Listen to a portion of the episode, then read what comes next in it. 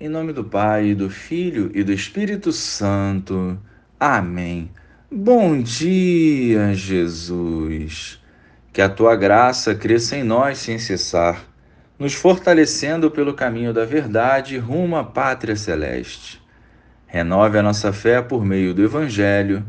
Amém.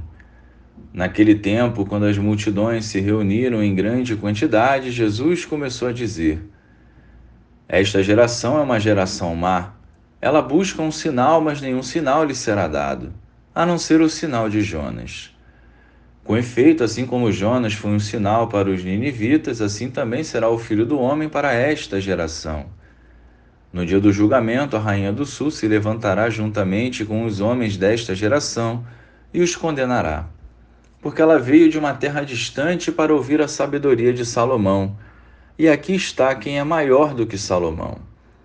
No dia do julgamento, os ninivitas se levantarão juntamente com esta geração e a condenarão, porque eles se converteram quando ouviram a pregação de Jonas. E aqui está quem é maior do que Jonas.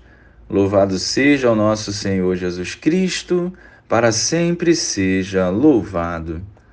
Não podemos condicionar a nossa fé aos sinais. Aliás, o autêntico cristão não precisa ver para crer. Os humildes de coração se aproximam de Jesus, acolhem os seus ensinamentos e creem. Já aqueles que duvidam e pedem sinais são chamados pelo Senhor como similar a uma geração perversa.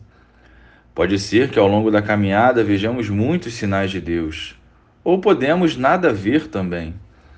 O importante é refletirmos o motivo do nosso seguimento a Jesus. O seguimos pelo que ele é ou pelo que ele pode fazer? Neste tempo quaresmal, o Senhor faz um apelo a cada um de nós, que nos convertamos.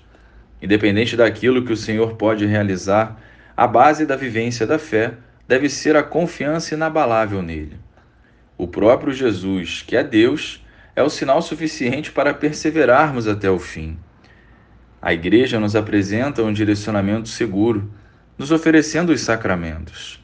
A resposta é individual e cabe correspondermos ou não à vivência da fé. Questionemos menos e confiemos mais no Senhor.